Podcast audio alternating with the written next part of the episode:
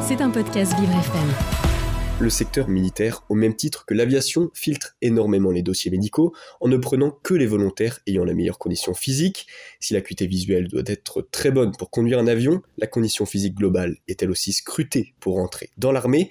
Pas moins d'une centaine de critères sont analysés, évalués par un corps médical. Cet examen appelé SIGICOP regroupe une multitude de coefficients. Parmi ces calculs mathématiques, le poids d'une maladie pèse très lourd, si bien qu'elles agissent comme des sortes de veto. La séropositivité est un exemple concret. À ce jour, elle ferme encore les portes à des hommes et des femmes. Il est inscrit dans le Code de la Défense, nul ne peut être militaire s'il ne présente les aptitudes exigées pour l'exercice de sa fonction. Parmi ces aptitudes, en plus de la pleine santé, il faut posséder la nationalité française, ne pas être privé de ses droits civiques et avoir l'âge requis. Le gouvernement souhaite faire évoluer ses conditions d'entrée. Le ministère de l'Armée, Sébastien Lecornu, a annoncé hier vouloir faire évoluer les critères d'aptitude, une annonce qui intervient quelques jours après une demande adressée par Gérald Darmanin, ministre de l'Intérieur, pour faire justement évoluer ce CIGI-code jugé trop restrictif.